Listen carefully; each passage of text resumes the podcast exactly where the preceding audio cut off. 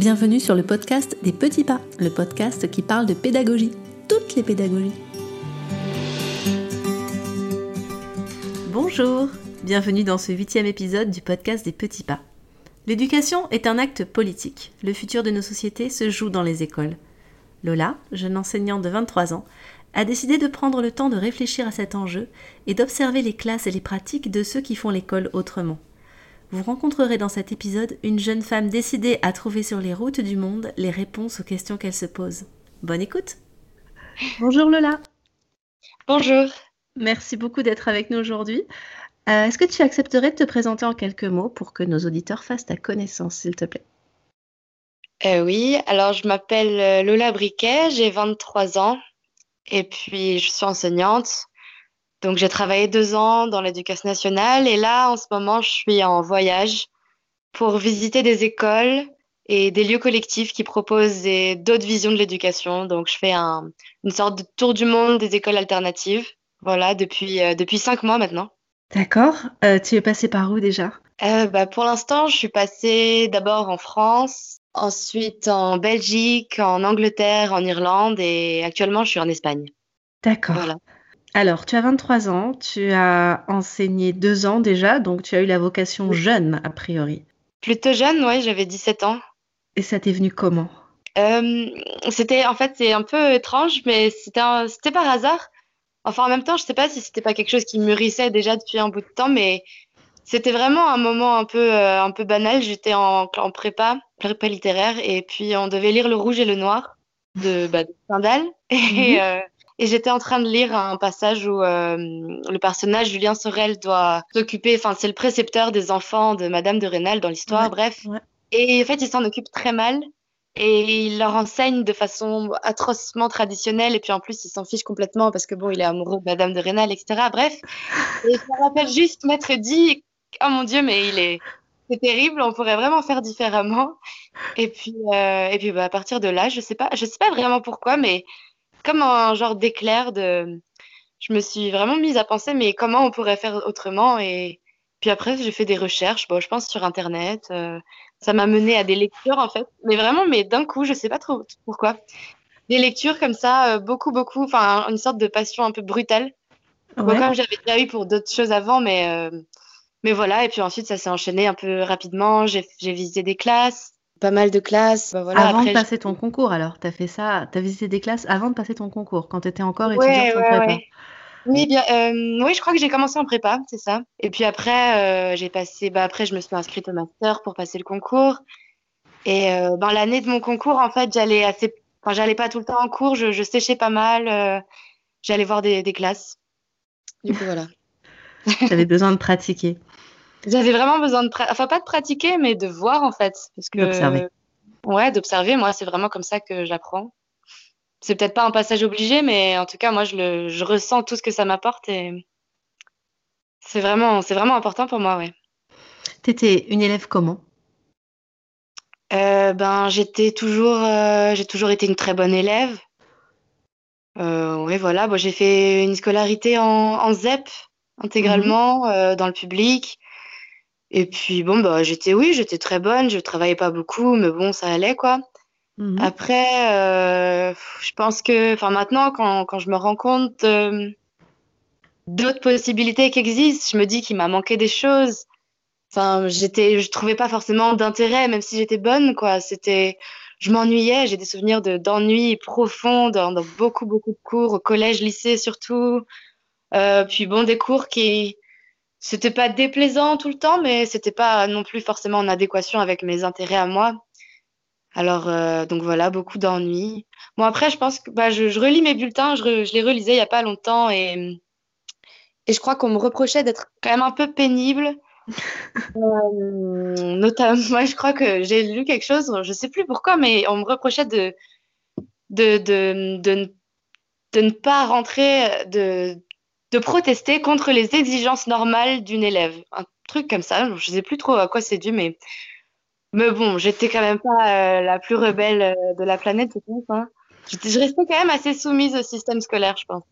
parce que les notes c'était important pour moi. Mais alors, comment donc la vocation, ça t'est venu en découvrant que euh, Julien Sorel enseignait d'une façon qui était absolument pas cohérente ah et correcte. Euh, toi, tu as donc une scolarité facile, tu rentrais bien dans le système scolaire. Alors pourquoi, après deux ans d'enseignement, tu te dis non, ça va pas, il faut que j'aille voir ailleurs comment on fait? C'est quoi la genèse de ce projet-là? Euh, ben, Je pense que cette prise de conscience-là de on peut faire autrement, elle m'est pas venue tout de suite. Effectivement, quand j'étais en prépa, euh, j'ai eu cet éclair-là de ah ça m'intéresse, mais j'avais une vision de l'éducation qui était encore hyper traditionnelle. Mhm. Enfin, ce qui m'intéressait, c'était peut-être les pédagogies actives. Enfin, rien de révolutionnaire, quoi. Maintenant, je suis vraiment dans mon questionnement, il a, il a changé. Et je pense qu'il a, il a changé juste à partir de, des rencontres que j'ai faites. Mhm. Euh, mais bien avant, même avant de passer le concours, c'était du coup là quand j'allais voir des classes. Euh, ben par, euh, par hasard, je suis tombée dans, dans la classe d'une enseignante qui s'appelle Sophie Billard et qui faisait de la pédagogie freinée. Mhm. Et puis elle m'a dit, ben, tu peux venir voir si tu veux.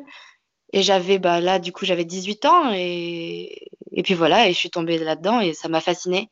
Et du coup, toutes les recherches, après, elles ont découlé de ça. Donc, tu as préparé ce voyage comment? Comment tu choisis les écoles? Comment tu voyages? Comment tu choisis euh. les écoles que tu visites? Comment? J'ai passé pas mal de temps à préparer ce voyage. Mm. Euh, une grande partie de, du temps de prépa, ben, c'est envoyer des mails.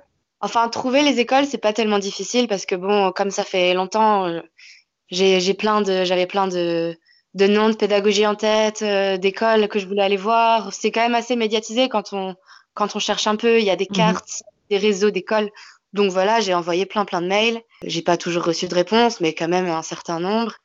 Et puis, euh, et puis voilà, je passe beaucoup de temps à, à envoyer des demandes aux inspections, à, à trouver euh, des hébergements, à, à, faire des Skype avec euh, des écoles à l'autre bout de la planète pour euh, savoir à quel moment je peux venir. voilà. C'est un gros travail de préparation, mais après, j'essaye que ça reste quand même assez spontané. Et je me prévois pas d'itinéraire fixe pour pouvoir choisir de rester plus ou moins longtemps dans chaque école. Mais voilà, j'essaye de voir une diversité euh, d'écoles avec différentes pédagogies. Mhm. Bon, pas, des pédagogies traditionnelles parce que c'est pas ça qui m'intéresse, mais il y a quand même énormément d'options euh, dans ce qu'on appelle les écoles alternatives. Donc voilà, j'essaie de faire un petit tour de tout ça pour, euh, pour essayer de, de m'y retrouver. Quel est l'objectif de ton voyage? L'objectif premier, c'était euh, tout simplement d'aller trouver de l'inspiration dans, dans les projets des autres. Ben, parce que moi, c'est comme ça que je sens que je peux me former. Donc, même si j'avais déjà un petit peu commencé cette, euh, cette entreprise-là, d'aller de, d'aller voir des classes, mais j'avais pas l'impression de. Ben voilà, j'ai travaillé deux ans. Au bout de deux ans, j'avais plein de questionnements qui étaient en cours. Quand on est dans l'action, c'est difficile d'avoir cette posture réflexive euh, surtout les premières années où c'est un travail monstrueux. Mhm. Euh, donc voilà, j'avais bien envie de me poser, d'aller voir comment ça marche d'un point de vue extérieur, qu'est-ce que font les autres, comment moi je peux m'en inspirer. Et, hum, et, puis voilà, après mon objectif, c'est de, de, penser à qu'est-ce que c'est l'éducation en fait, enfin, c'est quoi le, le, sens de tout ça? Et puis plus précisément, peut-être euh, penser le, le, rapport entre éducation et liberté. Ça, c'est mm. quelque chose qui, qui m'intéresse. Et puis, euh, et puis plus globalement aussi le, le lien entre euh, le changement des paradigmes en éducation et la transformation de la société. Est-ce qu'une autre école peut créer une autre société En fait, voilà, je pense que c'est assez simple. Et puis, euh, il y a cette notion d'autogestion qui m'intéresse. Dans, dans, mes objectifs, il y a, y a, vraiment une réflexion autour de ça dans, quand je dis autogestion, je veux dire que ce qui m'intéresse, c'est pas de voir des écoles qui forment des enfants à quelque chose. Mhm. En tout cas, actuellement, je me dirige vraiment vers ça. C'est-à-dire qu'il y, y a, beaucoup de gens qui vont voir des écoles et qui, ben, qui veulent voir comment on forme les enfants à être autonomes, comment on les forme à la protection de l'environnement, à l'écologie. c'est très bien, mais finalement, moi, je pense que ce qui m'intéresse, c'est penser la libération de l'éducation. Et avec l'idée derrière que ben, peut-être que ça puisse aller avec un, avec un changement social. Euh, voilà, la, notion de transformation qu'il y a dans, dans les écoles alternatives, c'est ça qui m'intéresse.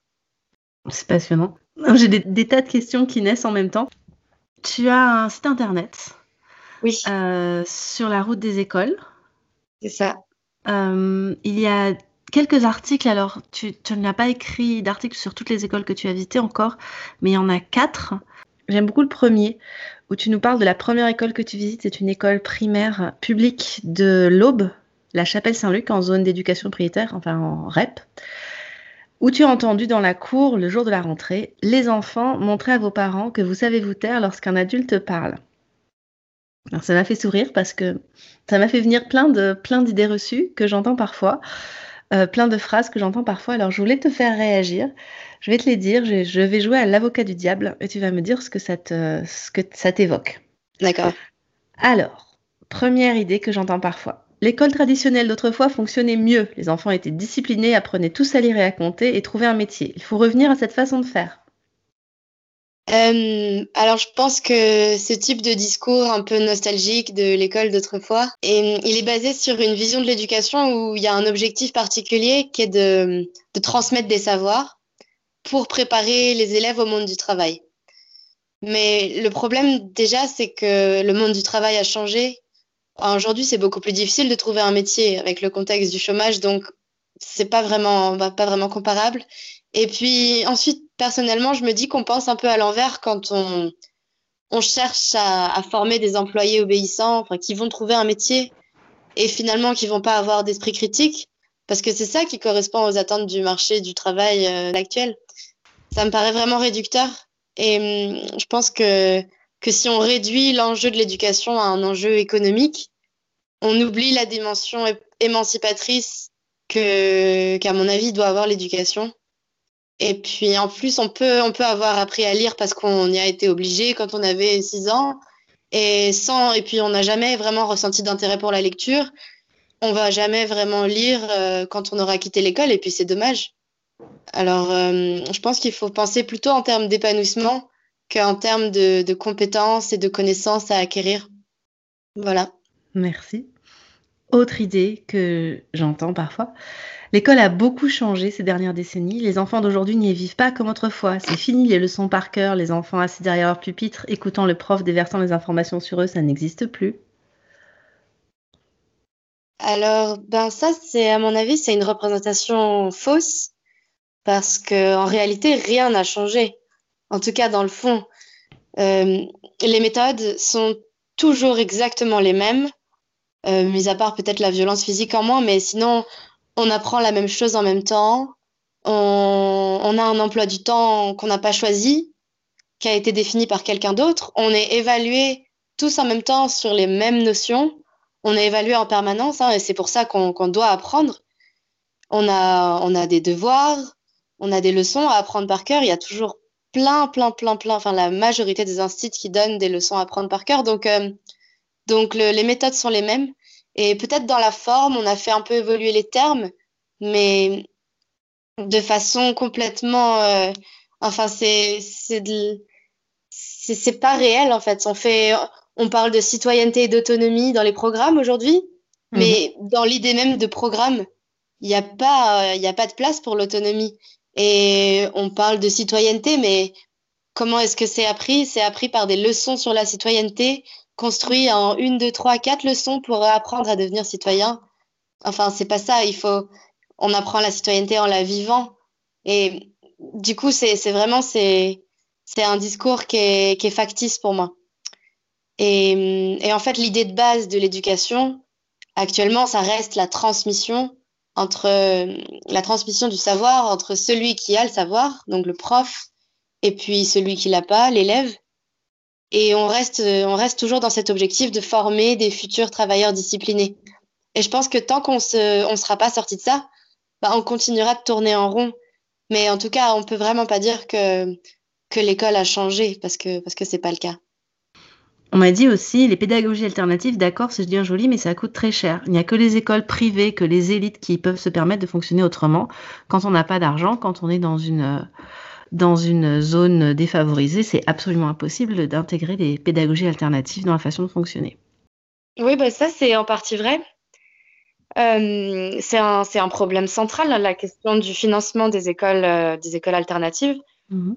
puisque moi j'ai visité quelques écoles publiques, Mais évidemment, quand on veut vraiment aller au bout de ce qui est possible de faire et quand on veut mettre en place des, des projets plus larges, on est obligé de, de, créer des écoles privées. Donc des écoles qui sont payantes, voilà, et qui du coup s'adressent non seulement aux parents qui ont les qui ont un intérêt pour ces écoles-là, qui ont une réflexion sur l'éducation, qui les amène à inscrire leurs enfants dans telle école alternative, et puis qui en plus ont les moyens, mm. puisque, puisque voilà, il faut, il faut pouvoir payer les, je sais pas, en moyenne, peut-être 3, entre 300 et 500 euros par mois. Euh. Donc, euh, donc c'est un réel problème. Après, voilà, moi je comprends les deux côtés parce que c'est difficile de, renoncer à cet idéal de l'éducation et de dire on travaille dans le public, mais on peut pas aller jusqu'au bout des choses. Moi, j'ai beaucoup d'admiration pour les enseignants dans le public qui, qui sont dans le compromis, en fait. Mais, mais, mais en tout cas, mais oui, c'est un vrai problème. Après, voilà, l'argument des écoles, c'est de dire euh, oui, pour l'instant, on est privé, pour l'instant, on est, on est payante et on s'adresse du coup par défaut qu'à une certaine catégorie de la population. Mhm. Mais si un jour euh, on fait ce travail-là, c'est pour que justement un jour ça soit plus connu et que peut-être ça puisse entrer dans le public. Voilà, une fois qu'on aura montré que ça marche, une fois qu'on aura euh, peut-être contredit un peu certaines idées reçues, qu'on aura apaisé les peurs des gens, peut-être que ça pourrait être plus connu et entrer dans le public. Moi, j'y crois pas du tout. Enfin, en tout cas, c'est pas, je veux dire, c'est pas la direction qu'on est en train de prendre actuellement. Le, public ne euh, va pas du tout dans la direction des, écoles alternatives, mais. Ce que tu racontes me fait penser à l'expérience de Céline Alvarez. Bah oui, oui, par exemple, en France, vraiment, c'est le. Enfin, on, ne va pas vers ça. Ça, ça, intéresse pas du tout les, les systèmes publics de penser la libération de l'apprentissage. Lola, ton blog et ton voyage soulèvent énormément de questions que tu viens d'ailleurs d'aborder en répondant, euh, aux idées reçues que je viens de te, présenter. Euh, des questions qui en fait soulignent que l'éducation est avant tout une affaire politique, une affaire euh, de, de, société et une affaire d'avenir. Si demain tu pouvais créer l'école idéale, idéale pour toi, à quoi elle ressemblerait ton école? On t'a aucune contrainte d'espace, aucune contrainte d'argent, aucune contrainte de temps. Tu fais ce que tu veux avec cette école. Tu fais quoi et pourquoi? Ok. Euh, alors, bon, dans la pratique, j'ai un peu de mal à envisager le futur euh, actuellement parce que j'ai un choix à faire entre public et privé et ça me satisfait pas tellement. Enfin, d'un côté, il y a le public où la liberté pédagogique est super restreinte et puis de l'autre, il y a le privé mais où là, on doit travailler avec des enfants de milieux socioculturels favorisés uniquement. Et éthiquement, ça me pose question. Donc, euh, concrètement, je cherche encore une alternative. Bon, j'ai mhm. pas encore trouvé. Mais, mais dans l'absolu, juste comme ça, euh, j'ai déjà quelques idées, effectivement, de fonctionnement que j'aimerais bien mettre en place. Euh, je passe quand même à peu près tout mon temps à penser à ça en ce moment. Alors, mais bon, je suis encore en réflexion sur plein de choses. déjà, je pense que je chercherai pas à fonder une école basée sur une méthode parce que je pense pas qu'on puisse universaliser l'apprentissage. Euh, mais d'abord, voilà, je pense que cette école, ce serait une école où les enfants seraient libres d'apprendre ce qu'ils veulent. Ça, c'est sûr. Parce que, parce que je pense que chaque enfant doit pouvoir être libre de suivre ses propres intérêts. Et comme l'apprentissage est naturel, puisque les enfants sont précablés pour apprendre, ben, les enfants vont apprendre à lire, à écrire de la même façon qu'ils ont appris à marcher, à parler, simplement en vivant et en grandissant dans, dans un environnement riche. Du coup, à partir de là, je peux quand même dire que je m'inspire de... Enfin, ces idées-là, je les ai vraiment retrouvées dans la pédagogie Freinet, dans les écoles démocratiques. C'est peut-être ma, ma, principale inspiration. Euh, et c'est vraiment cette prise de conscience-là qui, qui me fait réfléchir au type d'école que je veux. Je, parce que j'ai vu beaucoup d'écoles où on donnait une certaine marge de liberté aux enfants, mais où on gardait quand même euh, certaines attentes et on voulait quand même que certaines notions des programmes soient acquises à tel âge, parce que quand même c'était important.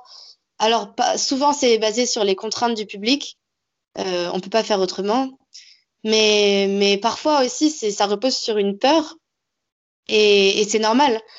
Hum, je pense que moi aussi je l'avais au début, j'ai pu avoir ce discours de mais c'est pas possible, ça, ça marchera jamais. Mais en fait, j'ai pu, enfin, j'ai eu la chance d'observer des écoles qui faisaient cette expérience vraiment de l'apprentissage réellement libre, et j'ai vu que ça marchait en fait.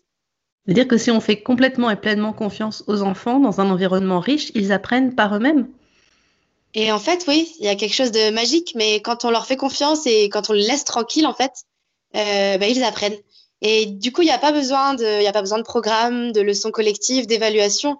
Tout ça, c'est des outils artificiels qui, rendent, rendent un apprentissage obligatoire et du coup, qui n'a pas vraiment d'impact sur la vie de l'enfant et qui va être oublié, qui va, va pas être réellement intégré.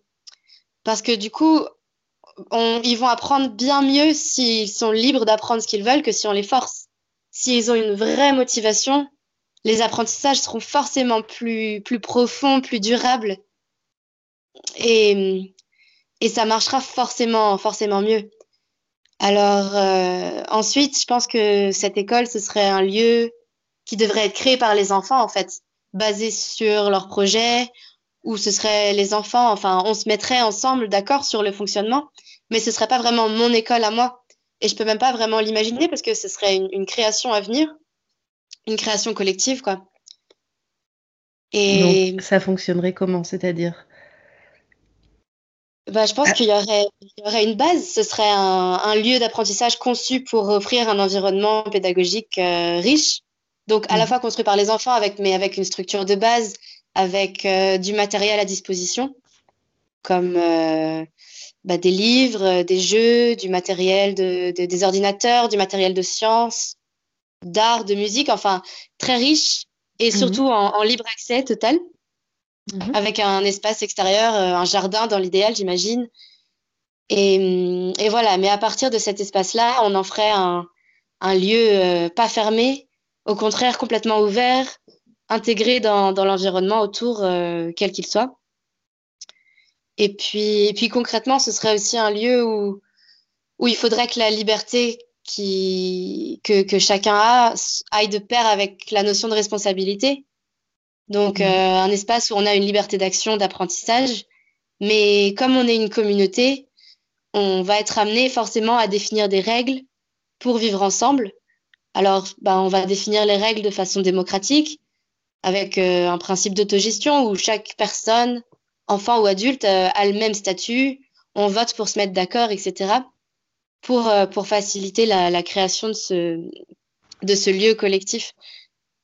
Voilà, donc c'est des bribes d'idées qui doivent être euh, approfondies, mises en pratique, on verra bien, mais pour l'instant, je parle là-dessus. Lola, tu viens, de, nous décrire ton école, une école euh, qui serait assez, euh, assez extraordinaire selon les standards actuels. Est-ce que tu as des livres ou des ressources à nous recommander pour les gens qui ne connaîtraient pas cette, cette approche-là, cette démarche-là de confiance absolue et de construction de la citoyenneté ensemble dans la liberté? Euh, oui, bien sûr. Alors, ben, moi, j'ai lu et j'ai vu pas mal de choses, mais peut-être pour commencer, je pense que l'œuvre de Freinet, elle est vraiment essentielle. Voilà, tous les livres de Freinet. Il y avait un film aussi qui était, qui était sorti sur une classe Freinet qui s'appelle euh, C'est d'apprendre qui est sacré, mmh qui était vraiment, vraiment, vraiment intéressant et, et simple à, à voir. Après, pour les, pour les écoles démocratiques, il y a les livres de, de Peter Gray qui en parlent vraiment bien. Euh, je pense aussi à un livre d'Antonella Verdiani qui, qui s'appelle euh, Ces écoles qui rendent nos enfants heureux, qui, faisait un, qui donne un aperçu de tous ces, types d'écoles un petit peu. Et puis, euh, pour finir, le, film Alphabet, pour le coup, qui est plus centré sur la dimension de. Enfin, qui dénonce le lien qu'on fait entre euh, l'éducation et les enjeux économiques. Voilà, moi, c'est des choses qui m'ont marqué. Merci beaucoup. Euh, je voudrais rajouter euh, deux, œuvres qui, parlent surtout de la confiance et du lâcher-prise, qui ne sont pas si, si faciles à, à, concevoir, même si ce n'est pas exactement le sujet d'aujourd'hui. C'était le documentaire Être et devenir de Clara Bellard, et le, livre, euh, et le livre d'André Stern et Je ne suis jamais allée à l'école. Donc ça parle d'une autre, d'une autre mouvance hein, qui est l'instruction en famille et l'unschooling, la, la non-scolarisation totale. Mais euh, même si on ne se retrouve pas là-dedans, il y a quand même des idées autour de, la, de l'apprentissage inné chez les enfants qui sont, euh, qui sont assez intéressantes. Ouais, je pense que la, la démonstration du unschooling, elle est, elle est hyper parlante, effectivement. Mm. Mm. Bon, tu l'as dit, ça va être un peu compliqué de revenir dans le système. Oui, je, sais pense. est-ce que tu, est-ce que tu te poses des hein, questions parfois sur euh, la suite? Euh, oui, je, me pose la question et puis on me la pose surtout à peu près euh, tout le temps. je ne sais pas, je, ne me visualise pas encore revenir ou faire autre chose. Je, ne sais pas tellement. Mais, mais bon, j'ai encore du temps puisque finalement j'ai une, j'ai eu, j'ai deux ans pour faire ça, donc il me reste encore plus d'un an. Mais j'aimerais continuer à réfléchir pendant, pendant le temps qui me reste à ma vision de l'éducation, voilà, réfléchir à qu'est-ce que, qu'est-ce que vraiment je veux faire et puis aller aussi vers une réflexion qui est un peu plus générale sur euh, une déconstruction plus globale de, de tout, toutes les constructions sociales euh, auxquelles on est soumise. Donc, on, est construit par notre éducation, on est construit par plein d'autres choses. Et, j'ai vraiment envie de réfléchir à tout ça. Et, parce que je pense que réfléchir à l'éducation, ça amène vers des sujets très vastes. Et, et voilà, et penser la société dans, dans laquelle on vit, le, le, la, déconstruction par rapport au, au, monde capitaliste et tout ça. J'ai envie de réfléchir à ça. J'ai envie de, de, visiter des lieux, peut-être euh, des lieux collectifs autogérés, des lieux collectifs euh, anarchistes. Donc mhm. tout ça avec toujours cette réflexion sur l'éducation, mais peut-être d'un point de vue plus global. Peut-être que c'est ça que, que, je vais faire euh, quand j'aurai fini de visiter des écoles, pour ensuite certainement créer un lieu ou participer à un lieu déjà existant, mais je ne sais pas lequel. D'accord, tout est ouvert, les horizons sont ouverts. Tout est ouvert, oui. Je préfère rester ouvert. Enfin, ça ne me, ça me dérange pas finalement de ne pas savoir. Si je savais, je pense que bah, ce serait pas drôle, quoi. Ce serait très réducteur en plus. Voilà. Et euh, est-ce que tu sais, ou est-ce que tu, oh, est-ce que tu sais au moins où est-ce que tu voudrais aller? Tu m'as dit que tu n'avais pas d'itinéraire encore, mais il te reste un peu plus d'un an de voyage. Est-ce que tu sais où est-ce que tu aimerais aller? Oui. Alors actuellement, je suis en, en Espagne encore. Euh, je visite une école féministe et anarchiste. Et ensuite, euh, je vais repasser par le sud de la France pour aller vers l'Europe de l'Est. Donc traverser le pays, puis j'ai une école qui m'attend à Budapest en Ukraine. J'ai quand même des étapes. J'ai pas un itinéraire euh, planifié, j'ai pas un calendrier, mais j'ai des étapes qui sont prévues. Donc une à Budapest, une en mhm. Ukraine dans une école démocratique, et ensuite euh, je partirai aux États-Unis.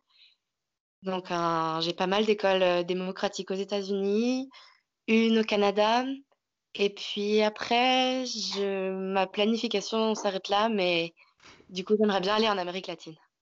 D'accord. Merci beaucoup, Lola. Euh, où est-ce qu'on peut te lire? Et alors, je recommande vraiment à nos auditeurs d'aller lire tes articles. Il n'y en a pas beaucoup. Ils sont très longs, très riches, très, très foisonnants et très intéressants. Où est-ce qu'on peut te lire? Mon blog, du coup, c'est euh, sur la route des écoles.com. J'ai aussi une version anglaise. Après, j'ai un compte Facebook sur la route des écoles, un compte Instagram sur la route des écoles. Voilà, c'est à peu près tout. Bah écoute, je vais mettre euh, le, lien vers tout ça euh, dans les notes de cet épisode.